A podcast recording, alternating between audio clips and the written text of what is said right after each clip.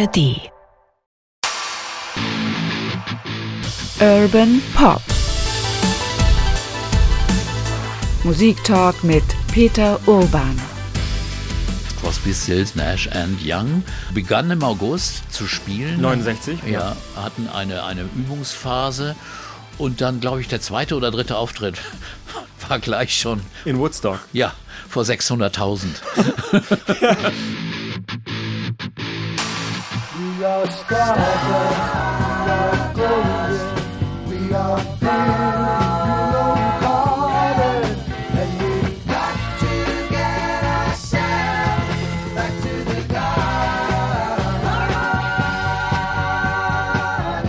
Das sind Crosby, Stills, Nash und Young. Und damit herzlich willkommen zu Urban Pop Musik Talk mit Peter Orban. Peter, was, was fühlst du, wenn du diese Musik hörst? Ach, heimatliche Gefühle, unglaubliche Wärme, Erinnerungen, schöne Erinnerungen.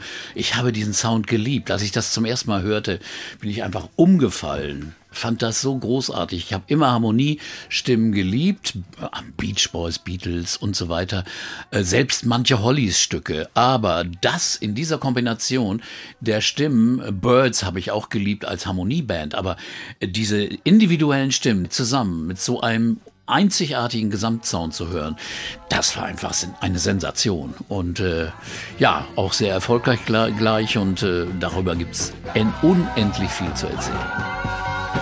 Genau, und das wollen wir heute machen hier bei Urban Pop Musik Talk. Mit dir, mit Peter Orban. Mein Name ist Oke Bandixen und ich bin aus der NDR Kulturredaktion. Wir wollen das wieder in zwei Teilen machen, weil das natürlich eine lange Bandgeschichte ist und auch eine spannende. Denn Crosby, Stills, Nash und Young, die haben nicht nur großen Einfluss als Trio oder als Quartett gehabt, sondern sind auch als Persönlichkeiten natürlich von irgendwo gekommen und nicht nur irgendwie aus einem Privatleben oder einem Haushalt irgendwo oder im Hintergrund, sondern eben auch aus anderen Bands. Da gibt es viel zu erzählen, was sozusagen die musikalischen Wurzeln sind. Und sie haben einen unglaublichen Einfluss auch gehabt. Mhm. Sie sind eine der Bands, eine sehr ja, eine Generationenband, kann man das so sagen? Wir haben ja gerade Woodstock gehört, das ist ja der Song, viele mhm. wissen das, von Joni Mitchell geschrieben, aber ein großer Hit für Crosby, Stills, Nash Young. Ist das so eine Generationenband? Ja, kann sein, aber äh, viele Dinge sind einfach zeitlos. Also man sagt immer, das gehört dann nur in diese Jahres, in die Zeit, aber das ist so, wenn jüngere äh, Menschen das nun hören heute, die genießen das immer noch. Also ich weiß, dass meine Tochter, die ich immer gerne zum Beispiel als Beispiel nenne, die auch die Songs äh, gehört hat, genommen hat und großartig findet, weil ich finde, das ist auch nicht was unbedingt nur auf eine Zeit beschränkt ist. Also natürlich ist es insofern eine Generationenband, aber für viele, viele viele, viele Zeiten. Wooden ships on the water, very free and easy. Easy, you know the way it's supposed to be. Silver on the shoreline, let us be. Talking about very free and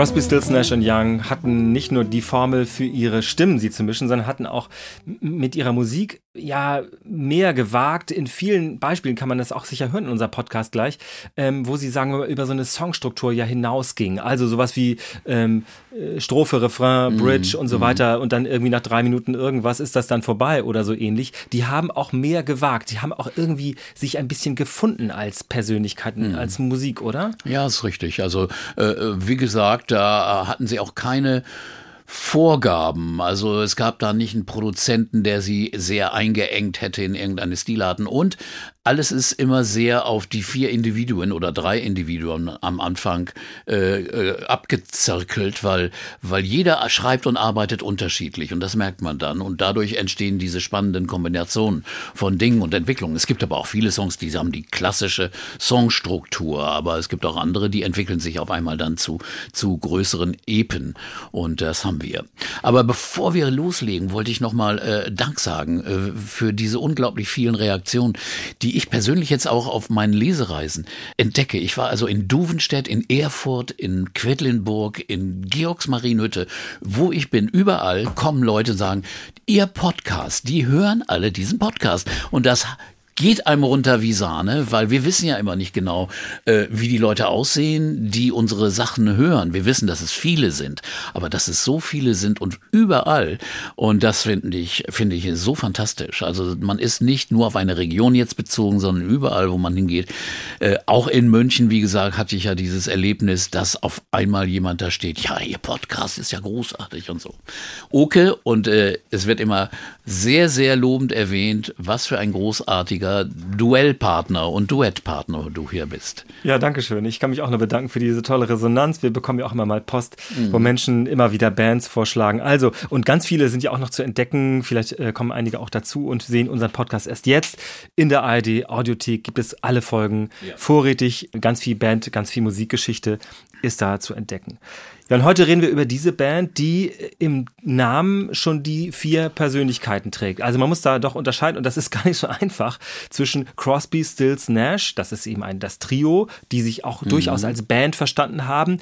Crosby, Stills, Nash und Young wurde dann später immer eher als, na sagen wir mal, Projekt äh, verstanden, wo man sagt, zeitweise gehen wir ein Stück zusammen und zeitweise nicht. Da gibt es auch totale Verwicklungen, das ist etwas kompliziert, aber wir wollen das nach und nach aufarbeiten. Und ich zeig dir nochmal was. Hier, guck mal, ich war im, im Archiv hier und hier sind deine alten Rolling, Rolling Stones Hefte. Von den, aus den 70er Jahren. Aus den 70er Jahren, die sind ja. groß wie, wie Plakate quasi, diese Zeitung damals. Und hier sind sie drauf. Die ja. vier Helden für die Tour 1974, das ist schon noch altes Papier, das kann man hier sehen.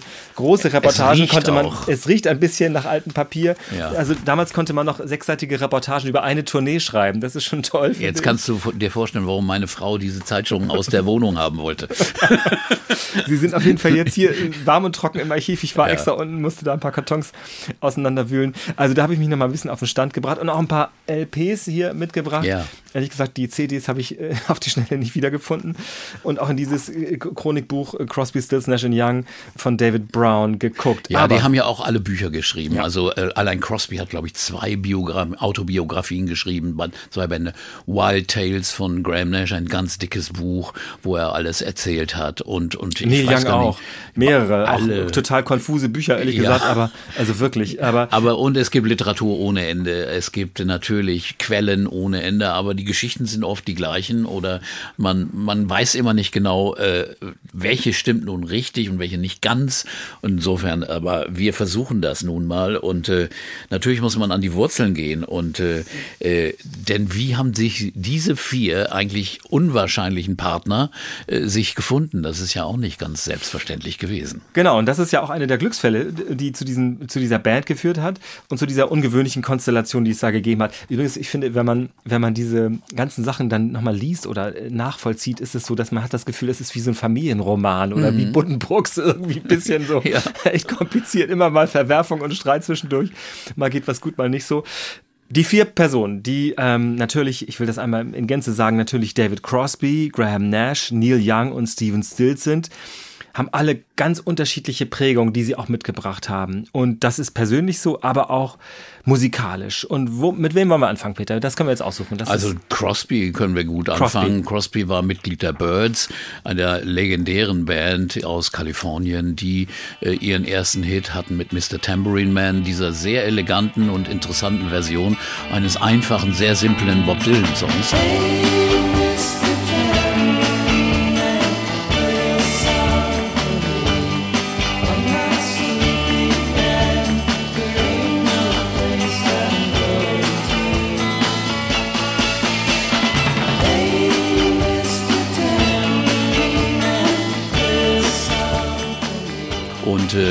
Ihr Sound ge gekennzeichnet durch die, die 12-String-Gitarre von Jim McGuinn. Heute nennt er sich Roger McGuinn, aber das ist der, der Chef, der Chefsänger auch der Band gewesen. Crosby war auch immer Gitarrist und, und Sänger, auch Co-Autor von wichtigen Stücken und äh, eigentlich die wichtigsten Songs äh, waren Eight Miles High.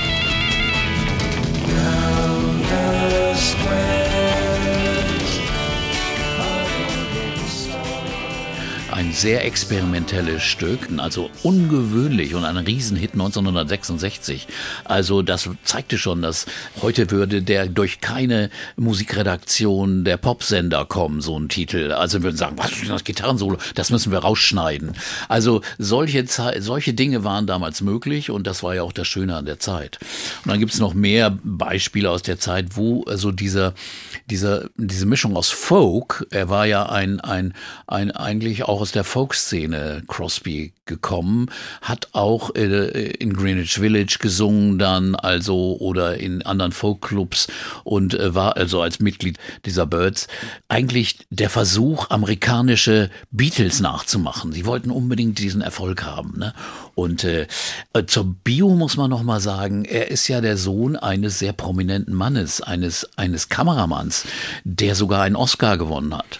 Genau, das ist äh, in der Tat ähm, also er heißt genau heißt er David von Cortland Crosby ja. und sein Vater heißt Floyd von Cortland Crosby ja. und hat eben für auch sogar ein, mit einem deutschen Regisseur gearbeitet, nämlich mit Friedrich Wilhelm Murnau ja. und hat einen Film gemacht, der, heißt, der spielt in der Südsee, der heißt Tabu. Das ist heute immer noch ein sehr bekannter Film, in so einer Filmszene natürlich nur und dafür hat er einen Oscar bekommen. Aber noch bekannter ist und wenn man, hat man vielleicht selbst noch mal gesehen, ist äh, High Noon, also ist 12 Uhr mittags. Ja, das ist der Kameramann, ja. Das ist der Kameramann. Dafür hat er, ähm, das ist eben der, dieser, dieser, dieser Western, viele kennen ihn mit, mit Gary Cooper. Ähm, dafür hat er einen Golden Globe gewonnen. Und viele werden sich sicher daran erinnern, dass dieser Film spielt ja quasi eine Stunde lang, bevor jemand, ich glaube, er heißt Frank oder so, am Bahnhof ankommt. Ja. Also der Schurke kommt an ja. und der Sheriff muss sich dem alleine stellen. Also eine ganz klassische Westernhandlung. Und ganz trickreich ist diese Kamera nämlich in der Tat, weil ständig eine Uhr im Bild ist. Also ja. eine Standuhr oder eine ja. Kirchenuhr oder irgendwas anderes. Und deswegen ist das eine tolle Kamera. Ja, also man wunderbar. erinnert sich ja sonst selten an sowas, aber in diesem Falle habe ich gedacht, ach guck mal, das hat der gemacht. Aber äh, natürlich war das äh, auch kein, kein so seliges Zuhause, weil der Va Vater war selten da. Die Ehe ging auch in die Brüche. Äh, die Mutter war, glaube ich, Lehrerin. Ich bin nicht ganz sicher. Jedenfalls war er auch, sagen wir mal, auch ein bisschen das na, übliche schwarze Schaf, der Sohn David, der der so als Musiker dann äh, äh, einfach seinen Weg suchen wollte und äh, durch äh, viele Abgründe und äh, war als Mitglied der Birds aber auch schon sehr erfolgreich. Flog dann aber bei den Birds raus. Und zwar Chris Hillman und äh, Jim McGuinn kamen zu ihm und sagten, ja, wir können mit dir nicht mehr arbeiten. Crosby sagt selbst, er wäre ein mieser Typ gewesen. Also er hätte immer alles Mögliche schlecht gemacht, hätte die Kollegen dauernd kritisiert, war auch, sagen wir mal, manchmal nicht zuverlässig, äh, auch gerne dem Alkohol und Drogen süchtig, was später noch viel schlimmer wurde äh, gewesen. Und insofern ist er also kein einfacher Mensch gewesen, hat aber aber sehr spannende Songs entwickelt für die Birds. Und ich glaube, an einem Song hat sich das dann getrennt. Try It heißt der Song, den die Birds aufgenommen haben. Ein Song über ein Dreierverhältnis. Und da sagten die anderen Birds, nee, das wäre doch als Thema ein bisschen zu gewagt. Das wollen wir jetzt eigentlich nicht haben. Und das, das Stück wurde nicht auf das nächste Album genommen. You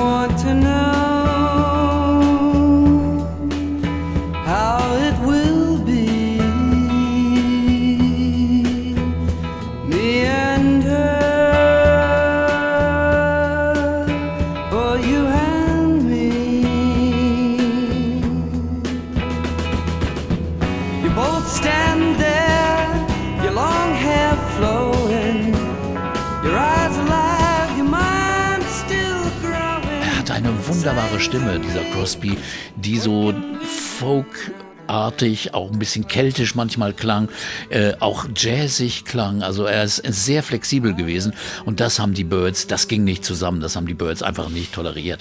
Außerdem menschlich anscheinend kein sehr angenehmer Typ ich finde, wenn man die Bilder sieht oder Konzertfotos von damals, dann kann man David Crosby sowieso immer leicht erkennen, finde ich, ja. weil er sehr markant ist. Aber er ist ja immer der mit dem, entweder hat er so, ein, so eine Art Cowboy-Hut auf, so einen flachen oder ja. so eine Fellmütze. Ja. Er hatte auch so eine, sagen wir mal, sowas wie so eine, so eine russische Phase, glaube ich, hat er das sogar selbst genau. genannt. Er hatte sich sehr mit den Beatles angefreundet, offenbar.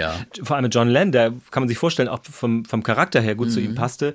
Er hatte was, ich glaube, er hat dann auch irgendwelche politischen Reden auf der Bühne gehalten und das passte dann, glaube ich, überhaupt nee, nicht. Nee, er war also, immer sehr outspoken Also er hat immer seine Meinung gesagt, auch zu, zu wichtigen politischen Dingen. Da war er schon gleich von Anfang an sehr, sehr laut und deutlich.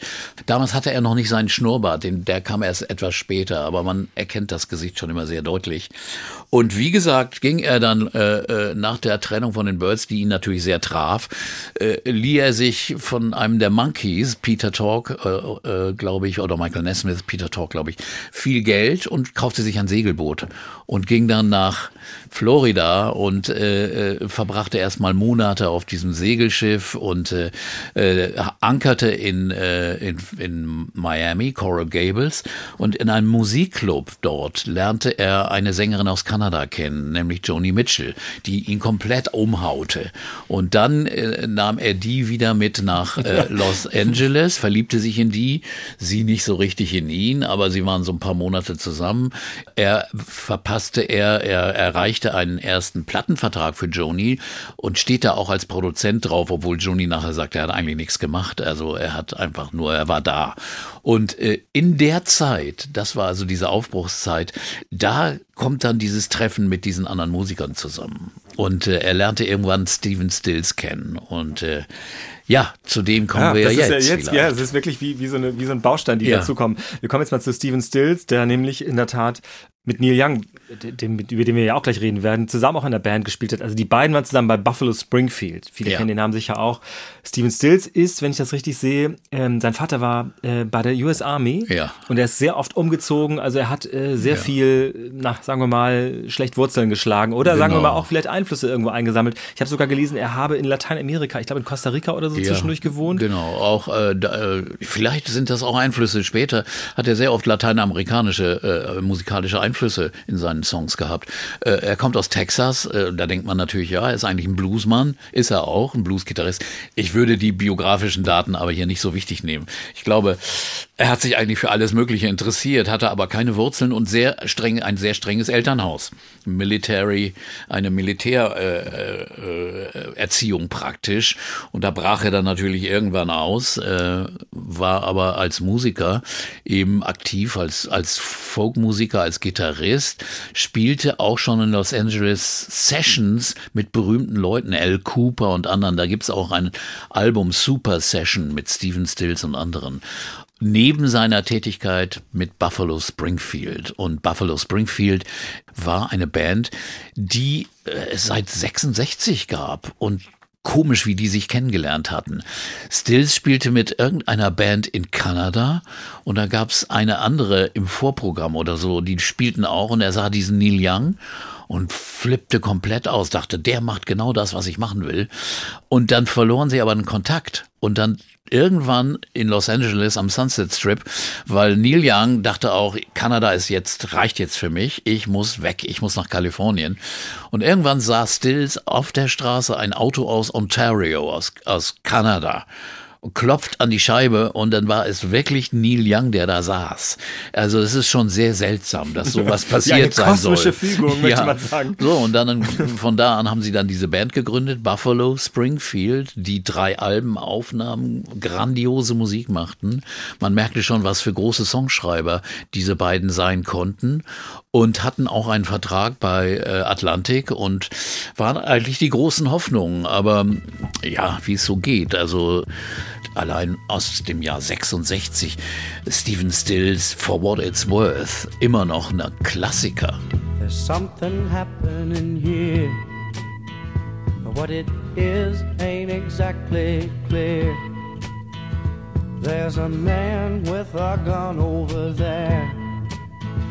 telling me I got to beware. I think it's time we stop, children. What's that sound? Everybody, look what's going down.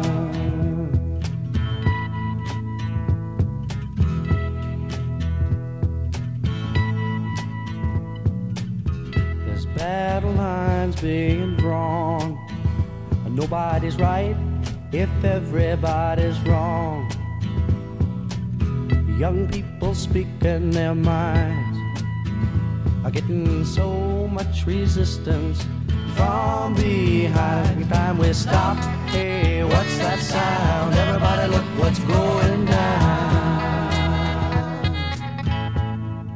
Quasi nicht gealtert. Ne? Funktioniert immer noch mit dieser Spannung, diesem ja, Aufbau, ist ganz wunderbar. Gelungen. Absolut. 66 war das. Äh, eigentlich über, über, über, über Polizei äh, Unruhen in Los Angeles, weil irgendwie Jugendliche Alarm machten. Die Polizei schlug sehr hart zu. Deswegen, aber später wurde der also auch als Song, Song genommen für die Vietnam-Demonstrationen. Also er war praktisch eine Anti-Kriegshymne. Aber dann gibt's äh, besonders auch von Neil Young großartige Songs, also Rock'n'Roll Woman, Mr. Soul, Broken Arrow. Also fantastische Songs, die schon zeigten, was für große äh, Songschreiber das eigentlich sind. And when it was over, it felt like a dream. They stood at the stage door and begged for a scream.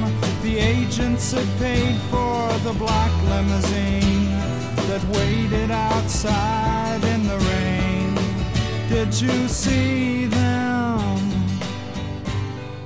Aber das Schicksal der Band war irgendwie Neil Young auch kein einfacher Mensch, aus Kanada stammend eben so nach Los Angeles gekommen, war wie die Kombination so, dass die Band sich auflöste. Irgendwie nach dem beim dritten Album war es dann vorbei. In, in seinem, einem seiner Bücher schreibt Neil Young, äh, Stephen Stills, also ich weiß, es gab ja nachher auch riesige äh, Streitigkeiten zwischen mhm. den beiden. Immer wieder haben die sich auch gerieben ja. miteinander, aber sie waren, also er sagte mal, also die anderen waren vielleicht meine, meine Partner, aber das ist mein Bruder. Ja. Er, ist, er, er fühlt sie ihm sehr nahe, weil die offenbar musikalisch so gut zusammenpassen und so eine Spannung mit ihren beiden Gitarren und ja, Stimmen genau. aufbauen das können. ist eben das Geheimnis. Beide hervorragende Gitarristen, die unterschiedlichen Stil spielen, die aber sich unglaublich in Phrasen und Figuren ergänzen, sich praktisch unterhalten. Und das war das große Geheimnis von, von Buffalo Springfield. Und später einer der Gründe, warum auch Young zu Crosby, Stills und Nash geholt wurde praktisch. Aber dazu kommen wir später. Und das war ja wohl offensichtlich so, dass Young auch ein schwieriger Typ war, der auf einmal nicht auftauchte. Der dachte, nee, nee, ich habe jetzt keine Lust, das zu spielen, ich bin jetzt nicht mehr dabei. Also der öfter mal musste Stills dann alleine die Sache dann äh, zu Ende spielen, auch mit der Band, dann auf einmal ohne Young, was also natürlich auch zum Ende dieses Projekts geführt hat. Stills wird immer beschrieben als jemand, der also sehr musikalisch ist natürlich und auch gerne aufgetreten ist und so weiter. Das hat ihm schon, schon Freude gemacht, aber der auch unglaublich also nicht nur talentiert, sondern auch unglaublich umtriebig war, also unglaublich dynamisch, mhm. äh, also Sachen angepackt hat, tausend Ideen hatte, ja. auch gerne selbst bestimmt hat, was was lief, aber vor allem unglaublich übersprudelte vor Ideen im Grunde. Genau. Das kann ja auch manchmal recht anstrengend sein, aber sehr er ist auch mal sehr begabt, offenbar ja, so. Ja. Und äh, wie gesagt, war er dann also praktisch ohne Band und äh, irgendwie kamen Crosby und er zusammen und fingen an, Songs zusammen zu schreiben oder auch zu entwickeln und hatten eigentlich so ein Duo-Projekt vor, äh, nachdem also nun äh, Crosby wieder in, in Kalifornien war und Stills keine Band hatte. Und äh, so kommt dann ein Dritter ins Spiel, denn äh, es heißt, die Geschichte war so, dass äh, Mama Cass ist eine zentrale Figur. Im Laurel äh, Canyon. Im ja. Laurel Canyon, in der, wo viele Musiker wohnten. Und äh, Cass Elliot äh, war mit, mit äh, Graham Nash befreundet, kannte sie aus England, aber auch eben mit den anderen. Und äh, Graham Nash hat es dann so beschrieben, er kam dann zu Mama Cass nach Hause und da lag auf dem Sofa so ein, so ein bisschen molliger Mann, David David Crosby und rauchte seine dicke Zigarette. Und er das war gleich so eine gemütliche Stimmung. Und ich sagte, ich habe mich gleich wohl gefühlt. Das war schon, schon wohl 67. Und dann war äh, Graham Nash ja immer noch dieser britischen Hitband, äh, die Hollies, die eigentlich früher ja Hits hatten mit Songs von anderen Leuten. Graham Gouldman von 10cc hat die Songs geschrieben, aber auch eigene Hits haben die, haben die drei geschrieben und die immer mehr auch unter dem Einfluss von Graham Nash, äh, sagen wir mal, modernere, psychedelischere, esoterischere äh, Klänge in ihre Songs einbauten und äh, die kamen fast immer von Graham Nash und da waren also so Stücke dabei wie äh, Dear Eloise oder Butterfly oder dann äh, eine experimentellere Phase, wo sie wirklich so unter dem Einfluss von Beatles, Sgt. Pepper und auch den Einflüssen aus Amerika, aus der Hippie-Zeit Zeit King Midas in Reverse, also sehr so Fantasy und sagen wir mal höfische Songs. Das war immer so der Stil von, von Graham Nash. If you could only see me, I know exactly where. You wouldn't to be me. Oh, I can assure you that. The guy to run with. Cause I'll throw you off the line. I'll break you and destroy you. Das war aber kommerziell nicht so erfolgreich. Und die Hollies, die funktionierten eigentlich nur, es musste ein Hit her. Okay, das muss man ihm vielleicht nochmal mal, mal kurz nachlegen. Also die Hollies, ich glaube, er kommt aus Manchester. Ja. Graham Nash und hat mit einem Schulfreund und noch einem Genau. anderen Partnern zusammen eben diese Band Alan gehabt. Clark, ja, war der Hauptpartner. Genau, ja. das war ja quasi wie eine, die sind auch im, im Cavern aufgetreten, also quasi so ein, so ein Tick nach den Beatles sind sie auch in, in so eine, ich weiß nicht, ob sie dann einen Plattenvertrag bekommen haben, ich glaube, aber so war es, so hat er es zumindest geschildert, waren dann irgendwie so ein bisschen abonniert auf griffige, sehr kommerzielle, aber sehr schöne Melodien, sehr schöne Songs, so ein bisschen, na sagen wir mal, Schulhofromanzen Ja. oder so wurden da Dear, beschrieben. Dear so. Carrie Ann, On a Carousel. Bus Stop und so Zeug eben. Bus Stop. Und das waren auch hübsche Harmonien immer, sehr, sehr hübsch. Hey, Carrie Ann, what's your game? Now can anybody play? Hey, Carrie Ann, what's your game? Now can anybody play? Nicht besonders wagemutig oder progressiv war mal das Modewort. Nein, das kann man nicht sagen. Aber wie gesagt, Alan Clark, der Sänger, und Graham Nash und, äh, war, waren schon Schulfreunde. Wir kannten sich schon mit sechs. Man hört Graham Nashs Stimme auch. Wenn Ja. er mitsingt, hört man sofort, ah, der ist die, das, Diese hohe Stimme. Diese hohe Stimme. Ich habe in irgendeiner Beschreibung gesagt, es klingt wie eine Oboe oder so. Ich finde, es hat auf jeden Fall ein ganz eigenes Thema. Man hört ihn sofort Ja, raus. genau. Und es hat eben immer zum Vorbild, denke ich, auch die Everly Brothers oder so. Und natürlich auch die Beatles logischerweise. Ne? On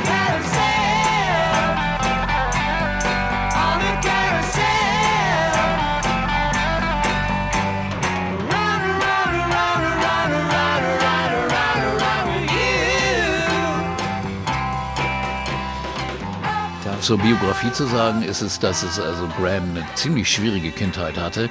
Sein Vater war selten da, äh, saß auch eine Zeit lang im Gefängnis wegen eines Diebstahls, den er offensichtlich nicht begangen hatte. Und äh, später gab es große Anstrengungen, das äh, zu revidieren und so weiter. Und er saß wirklich unberechtigt in einem der schlimmsten Gefängnisse in Manchester. Und äh, das war eine schwierige Zeit äh, für, für Graham, der trotzdem da aber rauskam und äh, äh, sich da frei geschwommen hat praktisch. Ne? Also über die Musik auch. I love Jennifer Echoes. I know that she loves me. I love Jennifer Echoes.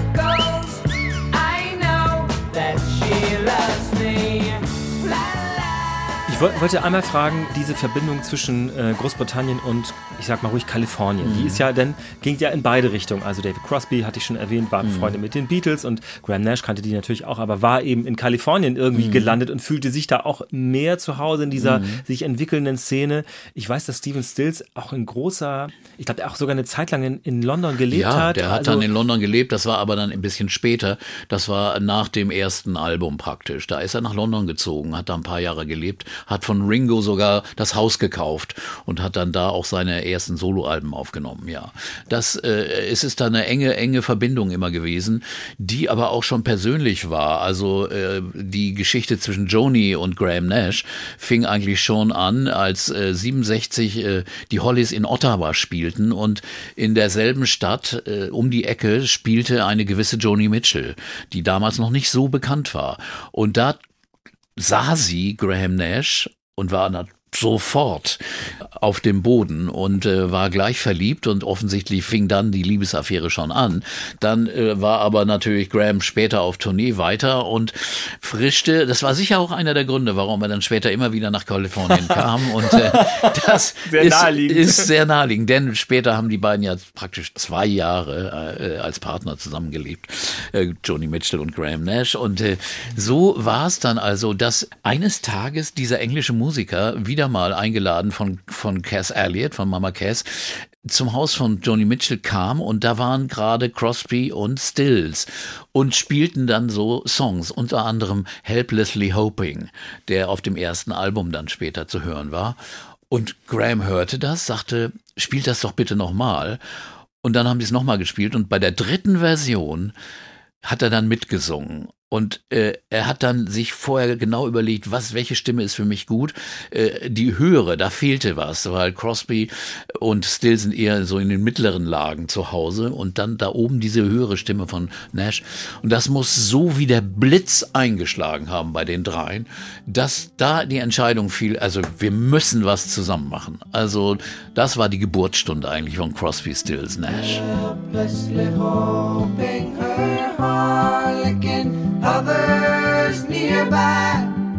Awaiting a word, gasping at glimpses of gentle true spirit. He runs, wishing he could fly, only to trip at the sound of goodbye.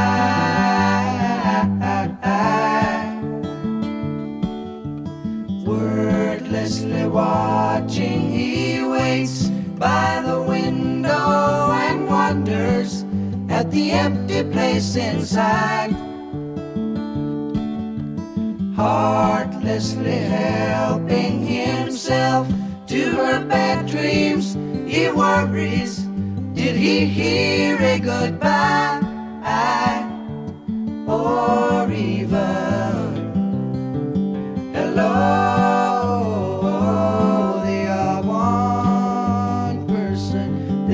Two alone, they are three together, they are for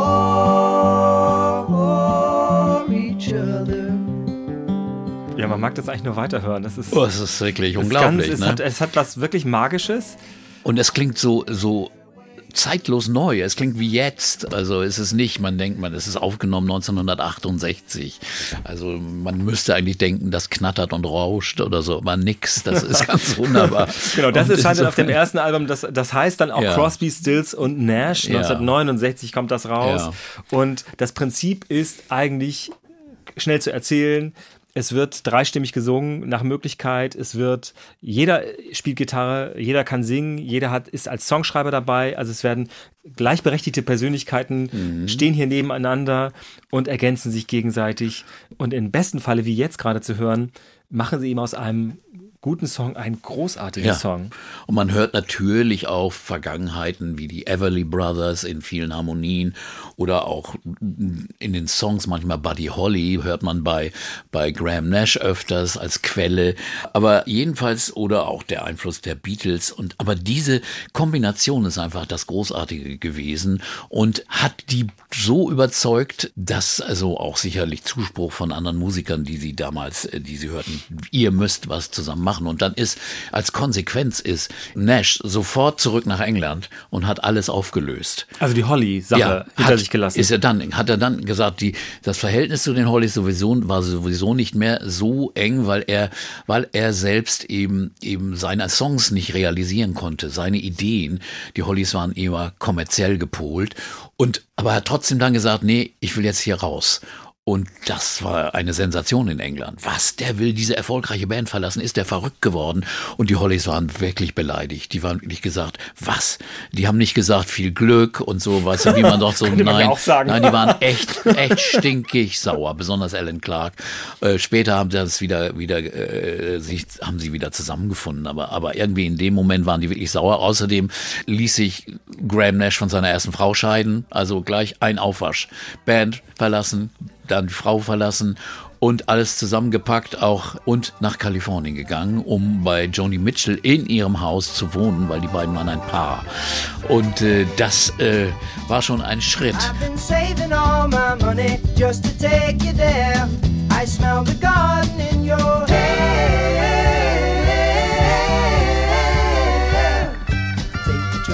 Casablanca, going south. Also ich muss sagen, als ich damals davon hörte, war ich auch irgendwie überrascht. Ich dachte, ja gut, ich kannte Buffalo Springfield, ich kannte Crosby und die Birds, dachte, ja, toll. Und, und dann auf einmal der dritte, was, Graham Nash von den Hollies, das hat mich schon erstmal musikalisch überrascht. Ich kannte vielleicht seine, seine, seine Ideen überhaupt nicht, die er eigentlich hatte. Und als ich dann aber äh, das Produkt hörte, denn am Anfang las man ja nur in Zeitungen darüber, äh, das gibt jetzt die neue Supergroup, äh, ne? Wow. Und aber als die ersten Sachen erschienen und der erste Song, der erschien, war Marrakesh Express, ein Song, den den Nash für die Hollies geschrieben hatte, die die wollten den aber nicht. Die sagten, nee, das ist nichts für uns. You know we're riding on the Marrakesh Express? Would you know we're riding on the Marrakesh Express? They're taking me to Marrakesh, Auf beiden Seiten des Atlantiks gleich ein großer Hit und, und ein fantastischer Auftakt und mit einem Song von Graham Nash. Ich wollte mal fragen, wie sehr dieses Konzept oder auch das Schlagwort der Supergroup damals gängig war. Also das wurde ja später öfter auch noch benutzt und man Ja. dachte, okay, das wird jetzt vielleicht auch ein bisschen inflationär gebraucht, aber wir haben es in der Tat damit zu tun, also die Band trägt den, äh, trägt den Namen der einzelnen Mitglieder, die da mitmachen. Okay, das gab es dann später auch nochmal, aber ähm, also Emerson, Lake and Palmer fällt Ja, natürlich ja, vielen ein, aber Crosby, Stills, Nash oder Crosby, Stills, Nash and Young hatte, war ja auch ein Statement zu sagen, wir kommen hier so zusammen und das ist gleichberechtigt, wir sind nicht die was weiß ich was Gruppe oder so. weiß- also erstens war dieses Supergroup-System äh, auch schon sehr prominent durch Cream, auch so eine Su- Supergroup von britischen Musikern, die aus verschiedenen Bands kommen und so weiter. Aber hier war auch noch das Geheimnis der Namen. Äh, Was ich ganz clever finde, das sagte Graham Nash mal in einem Interview. Sie haben sich, sie hätten sich ja auch Apfel oder Aprikose nennen können oder irgendwas, ne? Aber sie haben gesagt, nein, wir nehmen die Namen, dann kann keiner aus der Band verschwinden ohne dass die Band dann verschwindet. Also, das heißt, der Bestand der Band wird gesichert dadurch, dass die Namen dazu gehören, was ja auch sehr clever ist. Und außerdem wird deutlich gemacht, dass wir alle eigenständige Songschreiber sind und eigenständige Sänger, was dann später Solo Platten und Soloaufnahmen auch unterstützt, weil das ist dann irgendwie nicht, das ist der Sänger von XY, sondern ja, Crosby, Stills, Nash, ja, Nash macht ein Soloalbum oder so. Das ist dann nicht so abwegig.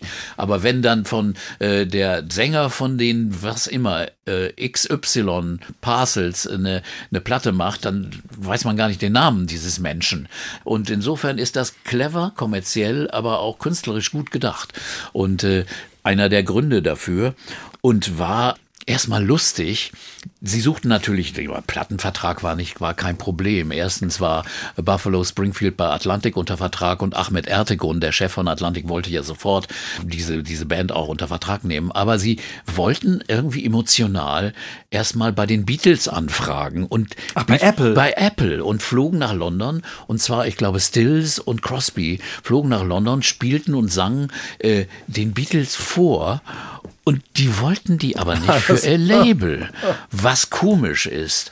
Äh, ob das ein Konkurrenzgedanke war oder George Harrison sagt dann, nee, will er dann doch nicht und so. Sie hatten gerade mit James Taylor einen Künstler, den sie, äh, und ehrlich gesagt war Apple nicht so eine gute Plattenfirma, die taten für ihre Künstler nichts. Äh, Taylor war bei Apple auch nicht erfolgreich. Der musste erst nach, wieder nach Amerika kommen, um äh, Erfolge zu haben. Insofern, vielleicht war es vom Gefühl her so, dass irgendwie das nicht passte. Jedenfalls flogen die dann etwas frustriert zurück, aber da kam sofort Atlantik und die nahmen sie sofort unter einen hervorragenden Vertrag und vermarkteten die dann auch äh, mit diesem sonnigen Image. Das war ja so ein positives Image.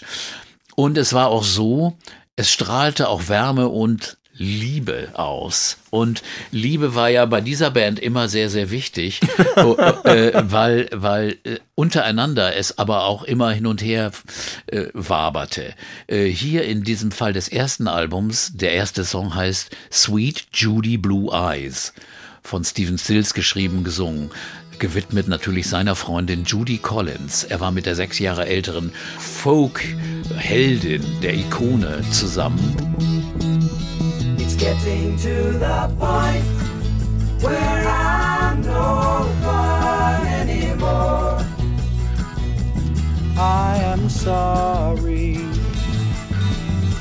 Sometimes it hurts so badly I must cry out loud. I am lonely. I am yours. You are mine.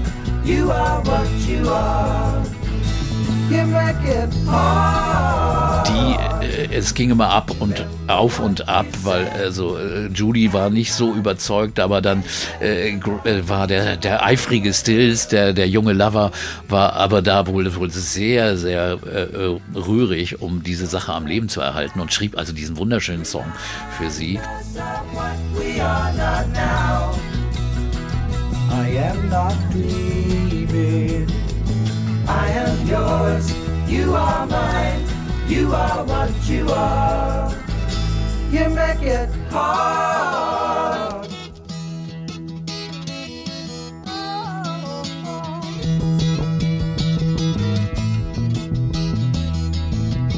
Tearing yourself away from me now. You are free.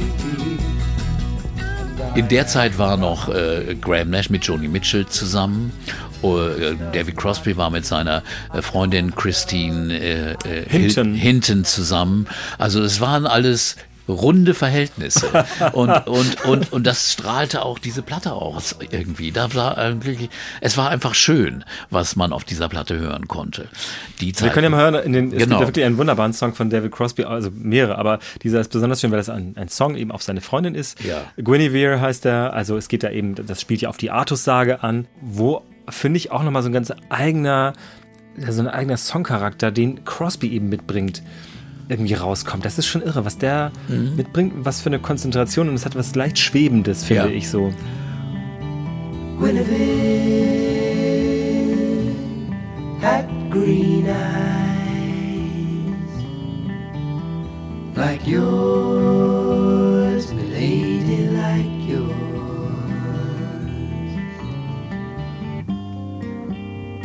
She'd walk down through the garden in the morning after it rained.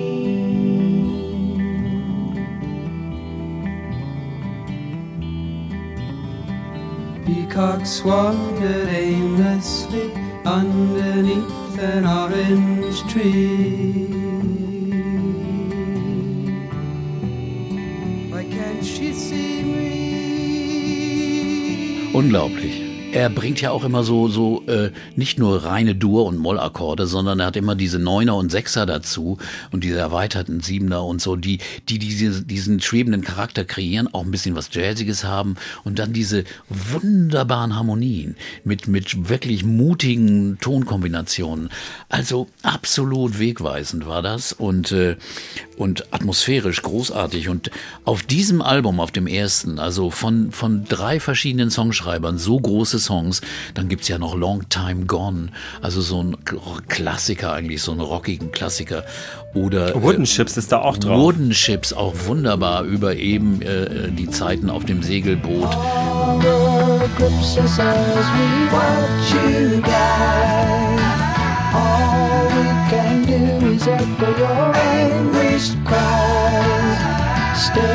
All as all human feelings die. We are leaving.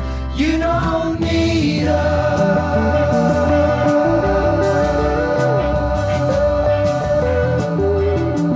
diese atmosphärischen, also eine atmos- atmosphärisch wunderschöne Platte, die, wenn man sie jetzt wieder hört, also ein immer noch schwer beeindruckt, wirklich.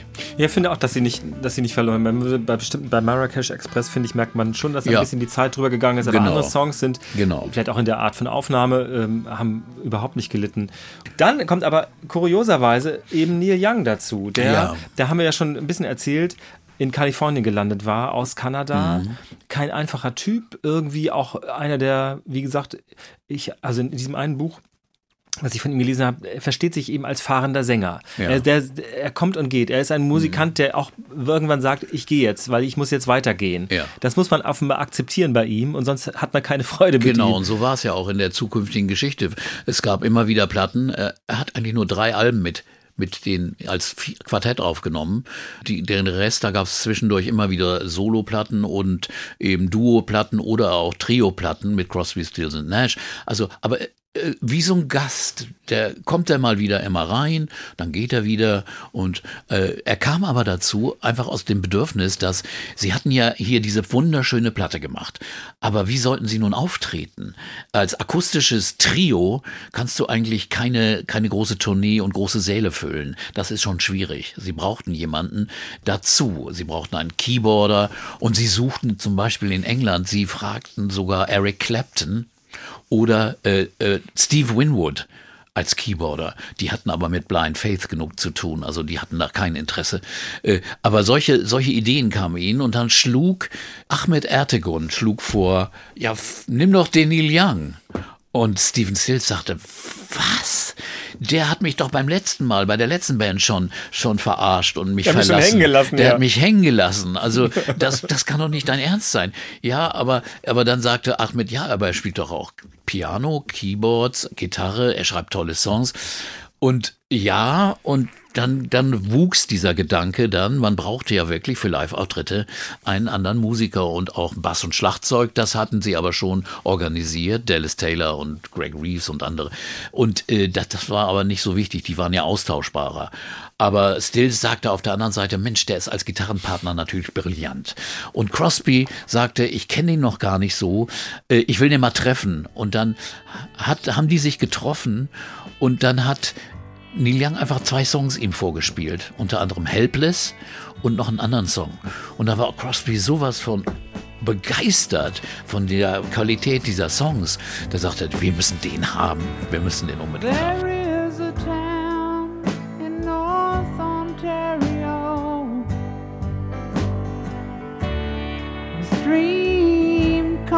is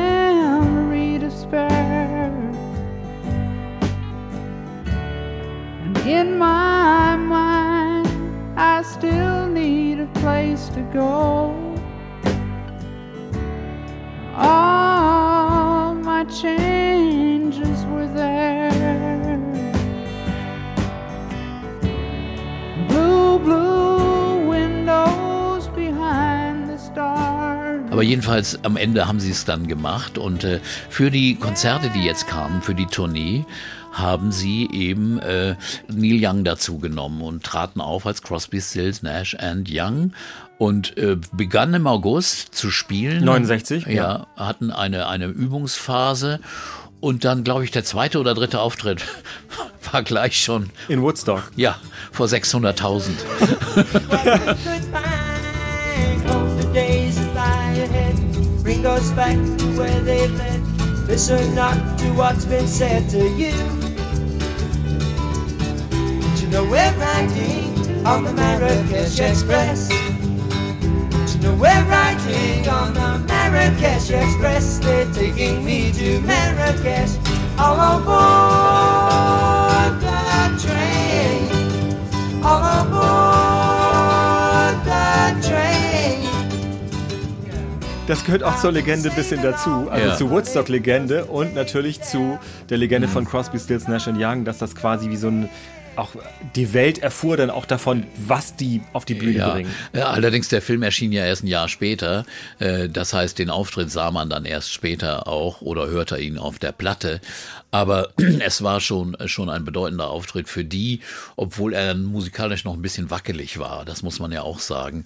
Und es gibt eine wunderbare Fernsehszene. Äh, Am Tag danach gibt's die Dick Cavett Show, ist es, glaube ich, ne? Ja, ja. wo Joni Mitchell zu Gast ist und auch ihren Song Woodstock vorträgt. Aber den- die, sie war ja gar nicht da. Nee, den sie in ihrem Hotelzimmer in New York, sie war wegen der Fernseh Fernsehshow nicht nach Woodstock geflogen, sondern war in New York geblieben, hat im Hotelzimmer diesen Song geschrieben und führt den da nun auf. Und im, in den, und der Gästerunde sind unter anderem David Crosby und Stephen Stills gerade zurück aus Woodstock, komplett fix und fertig. Ja, die haben noch so schmutzige Klamotten ja, an. Klamotten noch dreckig und, und, und reden einen ziemlichen Humbug weil sie natürlich auch irgendwie nicht überhaupt nicht geschlafen haben oder sonst was. Es ist jedenfalls eine grandiose, kann man bei YouTube gucken. Es ist, es ist unfassbar. Und äh, ja, das war die Zeit. Da war auch noch ein Mitglied von Jefferson Airplane dann da im Studio und so, ich glaube Paul Kentner oder so. Also es war, es war, es war irre. Dieser Auftritt war natürlich bedeutend, aber die waren, es war ihnen gar nicht klar, was für ein Auftritt das war. Die sagten, ja, wir spielen da in irgendeinem Ort, Woodstock oder so, aber sie wussten gar nicht, dass das so ein gigantisches Ding war. Und äh, das äh, war in der Zeit, als sie eben zum anfingen zusammenzuspielen, gleichzeitig aber auch ihr nächstes Album aufnahmen. Das war das Album, das dann 1970 erschien und äh, Déjà Vu heißt und zum ersten Mal die vier zusammenbringt.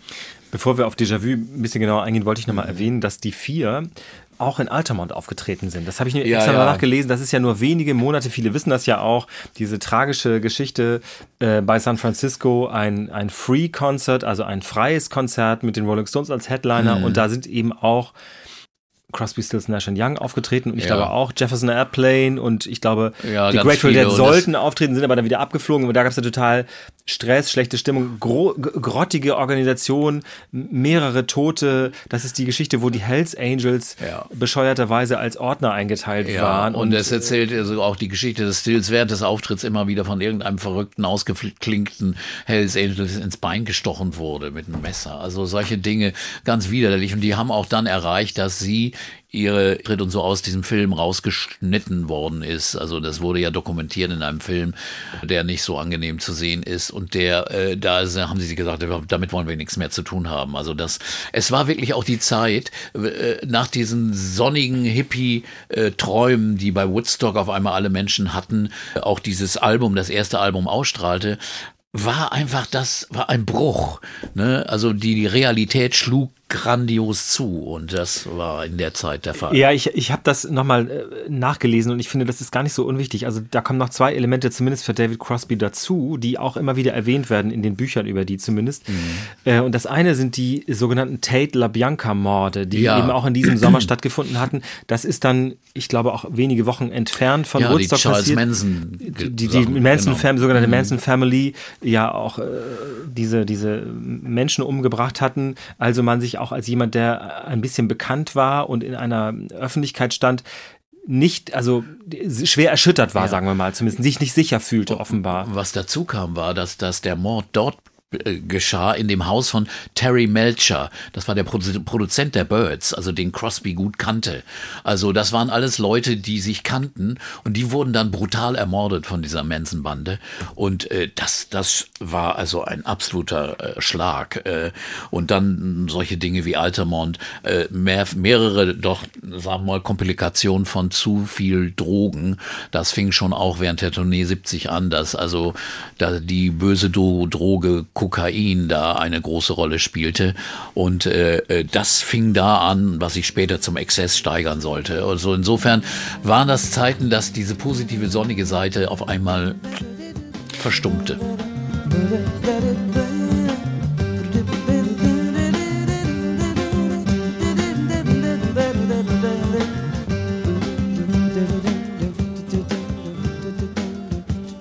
Genau, und, und ähm, klingt wie Klatsch, aber ich will es trotzdem erwähnen, nee. weil es ist ja ganz wichtig, David Crosby verlor eben auch seine Freundin, ja. über die er dieses, äh, für die er dieses, diesen Song Guinevere geschrieben hatte. Sie hatte einen Autounfall und ich glaube, mhm. sie war auch erst, ich weiß nicht, 19, 21 irgendwie, also blutjung ja. auf jeden Fall und er war natürlich schwer erschüttert durch diese verschiedenen Dinge, dieses ist natürlich das Persönlichste und man kann sich das auch vielleicht vorstellen oder zumindest nachvollziehen, dass Menschen dann wirklich auch aus dem Gleichgewicht geraten. Ja, es war die Zeit, als sie Déjà-vu Frühaufnahmen passierte das. And I feel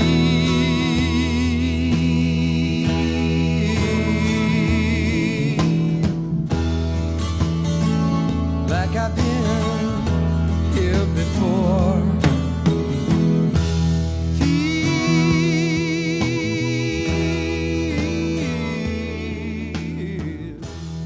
Und, Crosby sagt, er ist auch selbst dann äh, von dieser einen Droge auf die andere gekommen, um sich einfach zu beruhigen, also als, als Beruhigungsmittel Heroin zu nehmen. Das kam nicht alleine, also das war schon der, der gravierendste Schlag. Aber es passierte einfach. Joni Mitchell verließ Graham Nash gerade in der Zeit, 1900, Anfang 1970. Judy Collins trennte sich von Stephen Stills, alles in der Zeit. Dann begann, äh, begann äh, Stills eine Affäre mit Rita Coolidge, einer der sch schönsten Sängerinnen, die es gibt, Schauspielerin, Sängerin, später mit Chris Christopherson verheiratet. Legende. Legende. Und er verlor dann diese Rita an Graham Nash. Der stille Graham Nash. Der hatte sich dann noch auch recht, recht schnell getröstet. Genau, der hat dann auf einmal eine, eine Affäre mit, mit Rita Coolidge angefangen. Willkommen bei Denver Clan. Das natürlich in einer Band äh, ist nicht so gut für die Stimmung. Und dazu kam Neil Young, trennte sich auch, seine Frau verließ ihn auch. Er trennte sich von seiner Frau, Ehe. Also das waren von seiner ersten Frau. Also das alles in dieser Produktionszeit und deswegen sagen die selbst, äh, diese Déjà-vu-Platte mit unfassbar guten Songs hat eine düstere Ausstrahlung.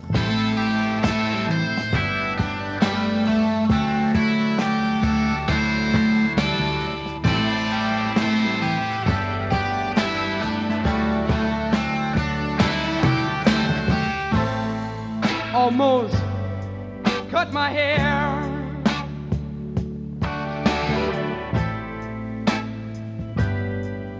It happened just the other day. It's getting kind of long. I could have said it wasn't my way.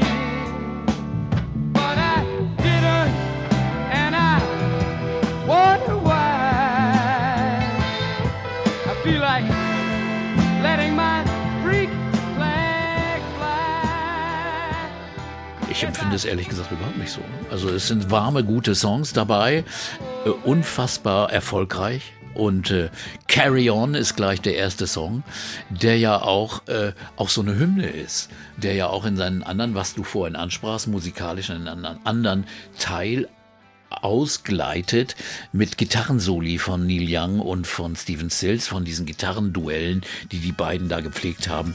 Unglaublich gute Songs. Where are you going now, my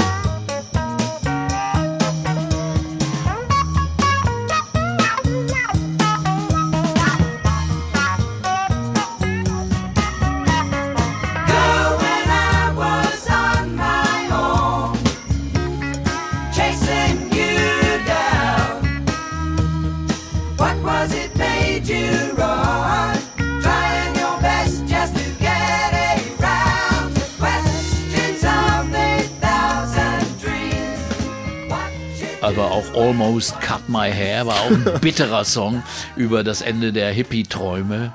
Ich habe beinahe meine Haare, äh, mein, mein Haar geschnitten. Äh, Woodstock als Hymne war großartig. We are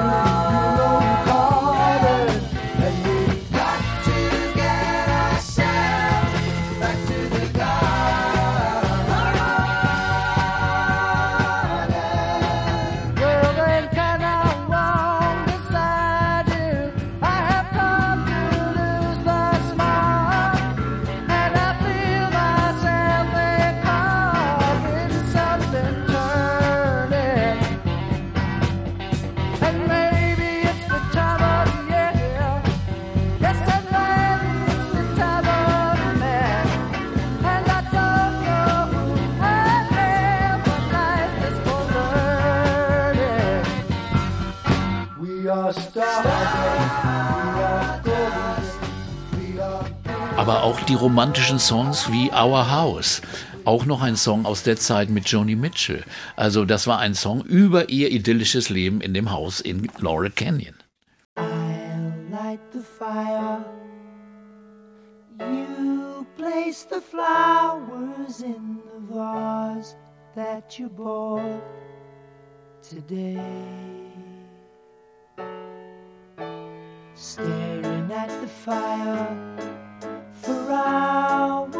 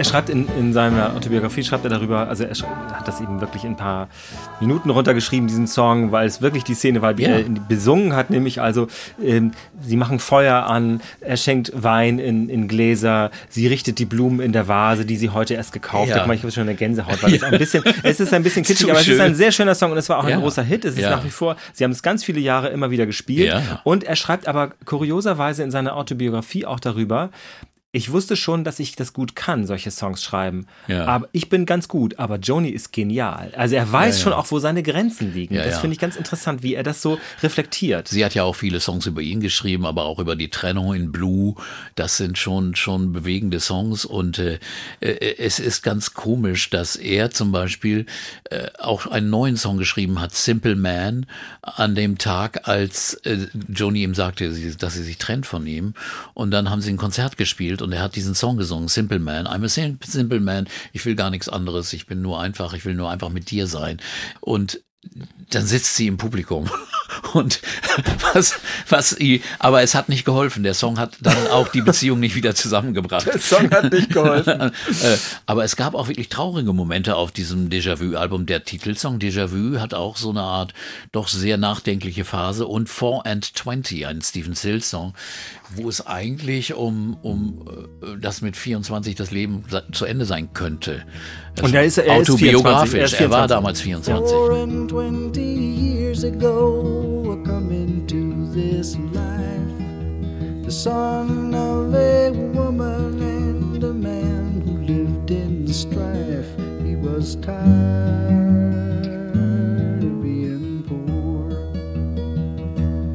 and he wasn't into selling door to door. And he worked like the devil to be überragendes Album, auch äußerlich auf, ähm, auf alt gestylt. Also es Ja, so klang ein wie Sepia-Foto ist. Sepia-Fotos aus den wie aus den aus den frühen, aus dem Anfang, also aus dem Ende des letzten, des vor, vorletzten Jahrhunderts, müssen wir ja nun sagen. Und, äh, und ich kann mich erinnern, als ich das, das Album bekam, in späteren Drucken war es einfach nur, nur äh, Papier, aber die ersten äh, Ausgaben waren ein, ein geprägte Pappe, wo du drüber fasst, das ist so, wie so ein, wie so ein antikes Stück oder ein antikes Buch, das du nimmst. Und das Foto, äh, das Titelfoto ist drauf geklebt. Auf den ersten, weiß ich nicht wie viel, zigtausenden Platten wurde das per Hand drauf geklebt. Ungewöhnlich. Später wurde es dann einfach nur ab, Gedruckt einfach. abgedruckt Ja, okay. und fertig.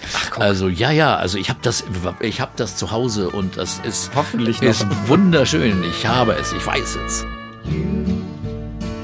who are on the road must have a code that you can live by and so become yourself because the past is just a goodbye teach your children well. Their father's hell did slowly go by and feed them on your dreams. The one they picked, the one you know by. Don't you ever ask them why. If they told you, you would cry. So just look at them and sigh. Ich Ja, finde die, nicht. und die aber- sind drauf zu sehen, in der Tat Ja. auch in so einer, in so einer Cowboy-Montur. Ja, also so sie wirken alten- wirklich wie so ein Schnappschuss von Pionierten oder so. 1890 oder so. wie ne? beim ja. After the Gold Rush sozusagen Genau. und äh, haben auch, äh, ich glaube sogar äh, so Ja, Fransenjacken und, genau. und äh, so äh, doppelläufige Gewehre in der Hand und es ist ein bisschen so eine Western. Ich glaube, später haben die Eagles nochmal so ein Cover aufgenommen, aber Mhm. Ja. das war, es wirkt wirklich wie Antiquit oder also es war vielleicht auch ein bisschen Mode. Ich glaube auch The Band haben sich manchmal Ja. so inszeniert irgendwie. Es hatte so ein bisschen, aber es passte auch. Es passt auch zur Musik, finde ich. Aber man muss jetzt aber auch noch mal eine, eine Zwischenepisode erzählen, dass in der Zeit, als sie das aufnahmen oder kurz bevor das Album erschien im Mai, gab es die, das, die, die Schüsse in Ohio. In Kent, an der Kent State Universität, als vier Studenten bei einem Vietnam-Protest von Polizisten erschossen wurden. Und die, Crosby zeigte Neil Young diesen, die, den, den Zeitungsausschnitt, Newsweek war das, glaube ich, mit diesen Fotos. Und innerhalb von einer Stunde hat, hat Neil Young einen Song geschrieben. Den haben sie sofort aufgenommen, Ohio, Four Dead in Ohio.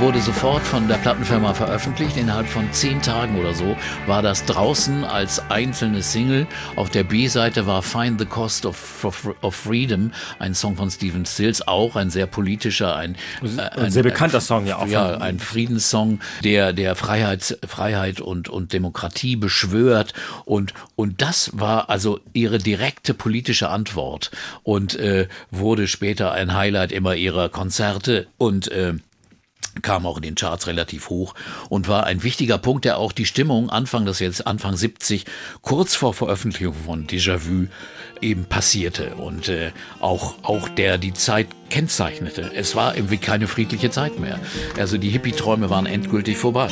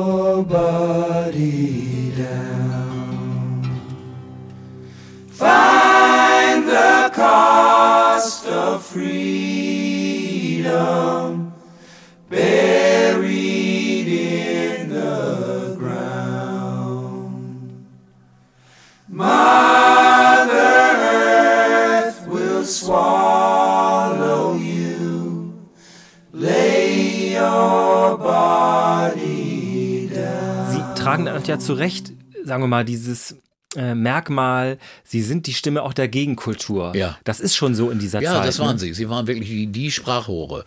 Sie waren wirklich pol politisch engagiert immer und haben also sofort reagiert auf sowas. Und das ist ja auch toll. Andere haben das nicht getan. Also Und sie waren sehr glaubwürdig auch, Ja, finde ich damit. Also komplett. Total glaubwürdig.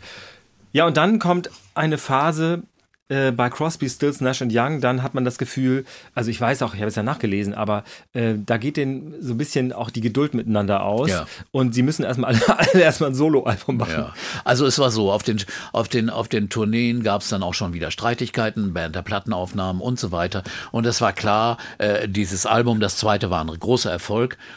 aber man hat sich getrennt. Es war wirklich eine offizielle, es war eine Trennung. Und die Band war praktisch am Ende.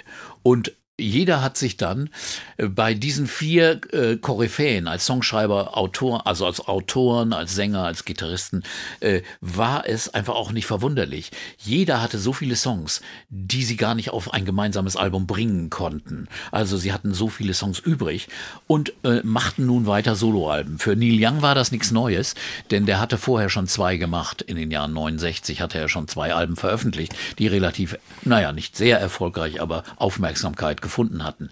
Aber der nahm nun sein Album After the Gold Rush auf, das eben 1970 schon auch gleich erschien. Mit so Ach, im selben Jahr ist das Im Jahr. selben Jahr. Ah. Und äh, Klassiker, After the Gold Rush, Only Love Can Break Your Heart, Southern Man, Southern Man, ja. Don't Let It Bring You Down. Also das waren Dinge, grandiose, unfassbar gute Songs und ein Riesenerfolg. Southern man, better keep your head.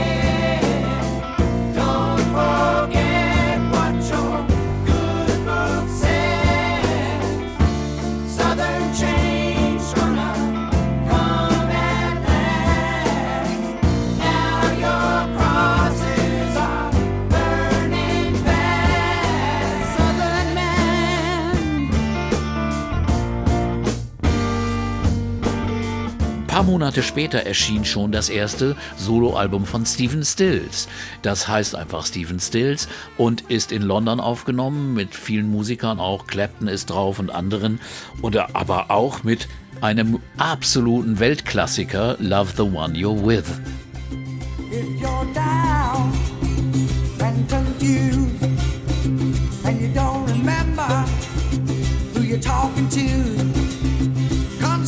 If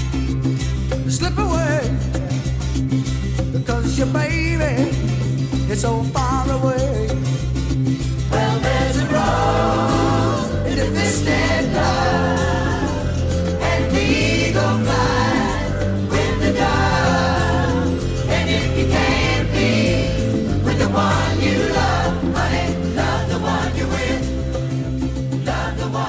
Wie, kam dir das denn damals Ja. vor? Also du hast gesagt, die waren erfolgreich. Ja. Hattest, hattest du nicht gedacht, ach schade, dass, dass diese Band so vorbei ist oder hast du dich gefreut, dass die alle so einzeln loslegen? Ja, also ehrlich gesagt war ich so begeistert von Déjà Vu, auch als zweitem Album, dass ich eigentlich dachte schon, ist schon traurig, wenn das jetzt vorbei sein soll. Aber ehrlich gesagt waren die Solo-Projekte so überzeugend, mit so tollen Songs drauf. Also das waren ja absolute Highlights, also Love the One You're With sofort, dieser, dieses Riff sofort ist, ist es drin, auch diese, diese Kommerzialität trotzdem mit musikalischer Qualität verbunden. Oder aber auch die Songs von Neil Young, der, da war ja immer, für mich war Neil Young immer so ein bisschen der Außenstehende, der seine eigene Karriere, sein eigenes, seinen eigenen Weg machte. Äh, Für mich waren trotzdem Crosby, Stills, Nash der Kern der Band eigentlich. Und insofern beobachtete ich das, was die machten. Und äh, im selben Jahr, ne, kurz danach, in ein, Anfang 71 erschien dann David Crosbys Soloalbum If I Only Could Remember My Name. Na, If I Could Only Remember My Name. So Sehr heißt lustiger es. Titel, finde ja, ich. Wenn ich nur meinen Namen Mich daran erinnern könnte, Die hat, da war auch ein brillanter Song drauf, Laughing. Only another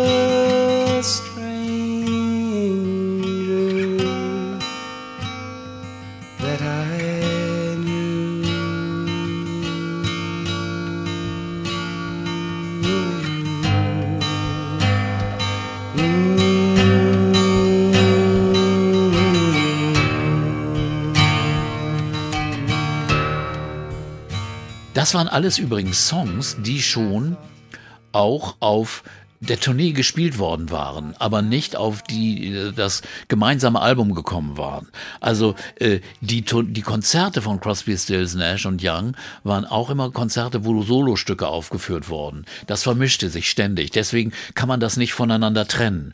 Und äh, dann folgte natürlich auch noch Graham Nash mit seinem ersten Soloalbum Song Songs for Beginners. Ich habe hier in meiner Liste ein S vergessen. Das müssen wir noch Songs nachtragen. for Beginners heißt es Natürlich. ja, klar, ja. Äh, Und auch da wieder großartige Songs. Ein politischer Song Chicago. Äh, Da ging es um politische Unruhen bei der, der demokratischen Präsidentschaftsvorentscheidung in Chicago. Also das war eine historische Geschichte mit dem, mit dem Motto dahinter, We can change the world. Also immer mit idealistischen Wünschen. So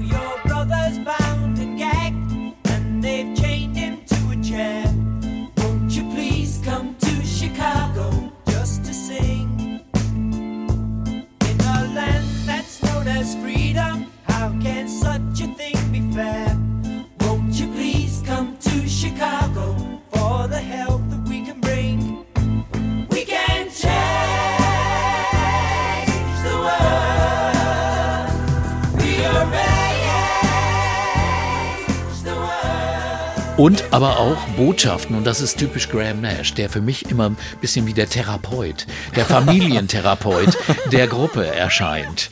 Denn äh, er hat hier einen Song, Better Days, der soll Stil, Stephen Stills trösten, dass nun die Beziehung mit, Mit Rita? mit, mit Rita vorbei ist.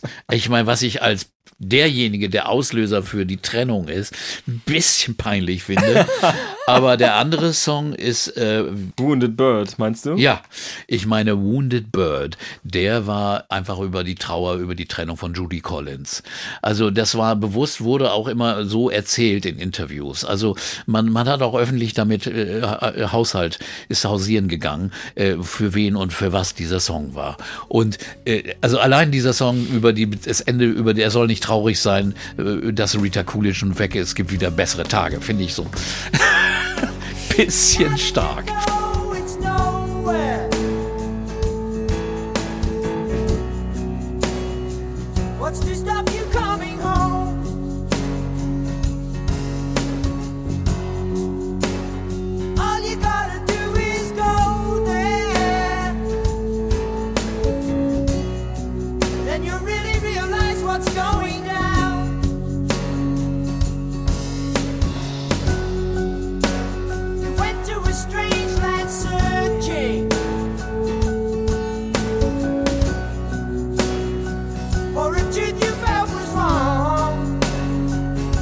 Das äh, therapeutische, okay, Ja. das lasse ich mal so stehen, aber ich finde, es hat oft was Bekenntnishaftes bei Graham Nash. Ja. Es fehlt da so eine, Sp also nicht bei jedem Song, das ist auch blöd, das so über einen Kamm zu stehen, aber bei, bei diesem Ja. Song Chicago We Can Change the World, das ist dann doch recht simpel, finde ich. Das ist dann doch, da fehlt auch so eine Tick künstlerische Umdrehung irgendwie. Ja, so eine poe po poetische, ironische äh, äh, Variante, die ist, ist da. Der ist eher der direkte Songschreiber. Also es, das, das gelingt ihm ja auch gut, aber ich finde, Mhm. im Vergleich, dann ist es ja auch doof, weil man hat man diese vier Soloalben nebeneinander, Mhm. wirkt das dann doch irgendwie ja, ein bisschen einfacher, sagen wir mal. ja, so. aber äh, die, Ja. die, wir müssen einfach so einfach mal sagen, also es gab äh, äh, zwischendurch mal wieder Bemühungen, dass die zusammenkommen, aber eher passierte nichts, sondern es passierten also gemeinschaftliche Aktionen, zum Beispiel von Nash und Crosby, die zusammen ein Album aufnahmen, 72, mit Immigration Man und anderen äh, Songs, die auch wirklich sehr schön waren.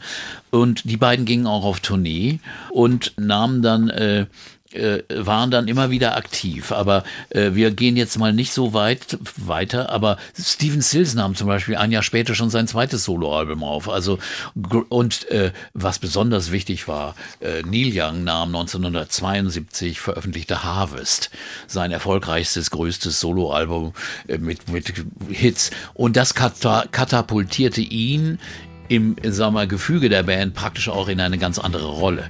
Er war so erfolgreich, dass er hätte, er hätte also die anderen gar nicht gebraucht.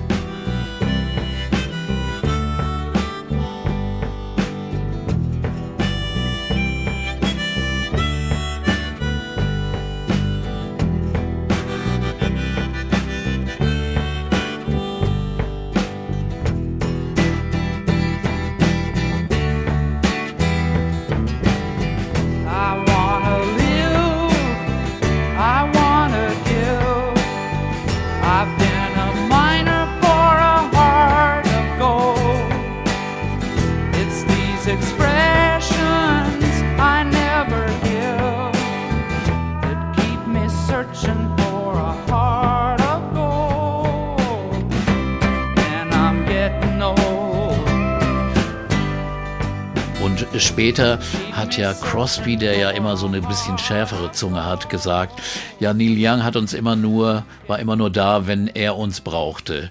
Wenn wir ihn brauchten oder so, dann war er nicht so unbedingt da. Ein bisschen hartes Urteil. Ja, finde ich auch. Äh, aber ehrlich gesagt, äh, in dieser Zeit war er einfach der erfolgreichste Solo-Künstler dieser vier äh, mit Harvest und hatte auch kein Interesse, dass die wieder zusammenkommen, äh, während die anderen schon auch vielleicht äh, zwar erfolgreich waren, aber, aber das Gemeinsame doch äh, eigentlich groß war.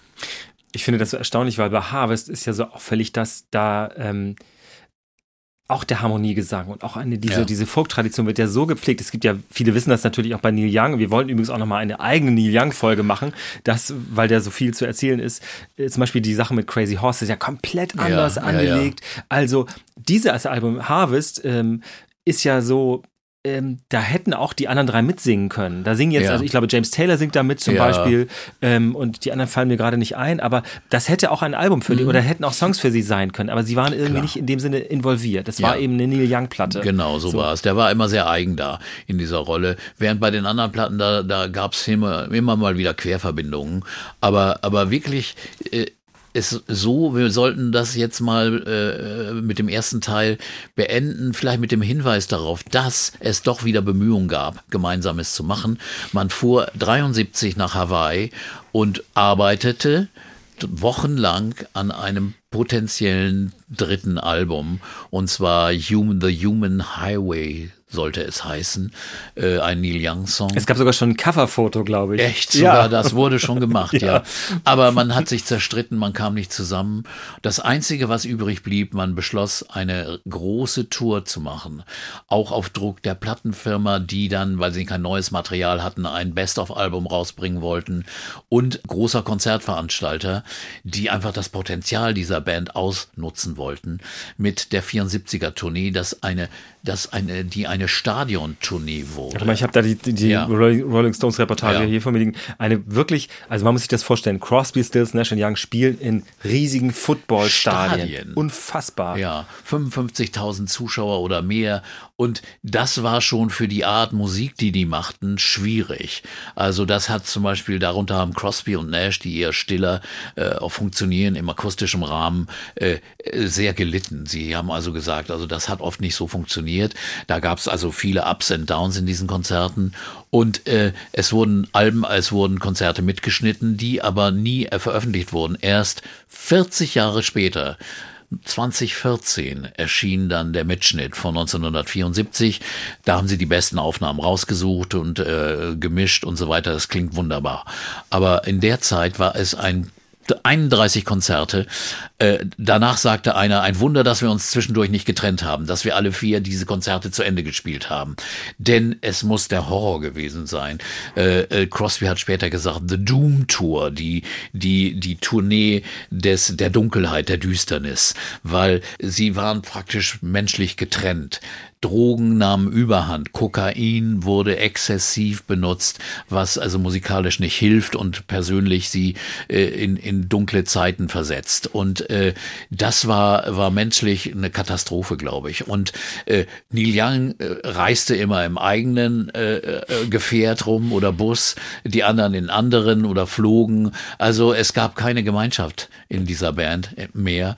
Aber das ist jedenfalls äh, der letzte große Höhepunkt erstmal dieser vier zusammen im Jahre 74. Und daraus hören wir jetzt noch mal ein bisschen was gleich. Hier am Abschluss der, zum Abschluss der ersten Folge Crosby, Stills, Nash and Young bei Urban Pop Musiktalk mit Peter Orban. Eine zweite Folge gibt es, weil danach ist natürlich die Bandgeschichte noch nicht zu Ende und es gibt eine Menge Songs, die wir alle, ich muss auch echt sagen, beim Nachhören habe ich gedacht, ach, das kennst du auch. Oder das, ach, guck mal, das ist auch von denen, mh, da ist noch viel zu entdecken und auch viel, na, sagen wir mal, in der Reibung zwischen diesen Persönlichkeiten äh, zu erzählen. Und das wollen wir machen in einer zweiten Folge. Abend Pop, Musiktalk mit Peter Orban. Erstmal für jetzt. Vielen Dank, Peter. Danke, Uke. of now. Take these broken wings and learn to fly. All your life, you were only waiting for this moment to rise.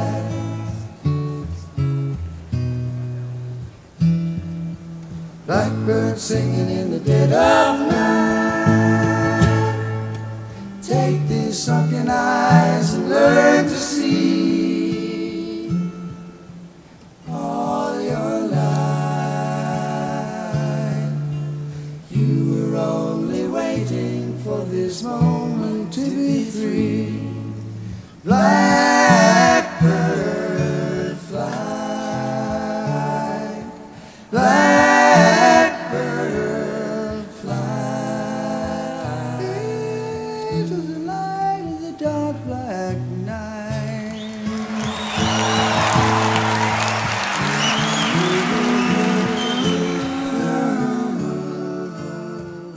Wegen der hohen Inflation müssen Die Energiekrise infolge des An Die Themen unserer Zeit sind komplex. Der Klimawandel Deutschland. Umso wichtiger ist es, umfassend informiert zu sein. In der ARD Audiothek finden Sie ausführliche Hintergrundinformationen und Einordnungen. Vergessene Informanten, vergeigte Operationen, verbaselte Geheimdokumente. Alles, worüber Sie lieber nicht reden würden, erzählen wir in Dark Matters mit den Experten der ARD. Jetzt die ARD Audiothek-App downloaden. Dank Rundfunkbeitrag werbefrei und ohne weitere Kosten.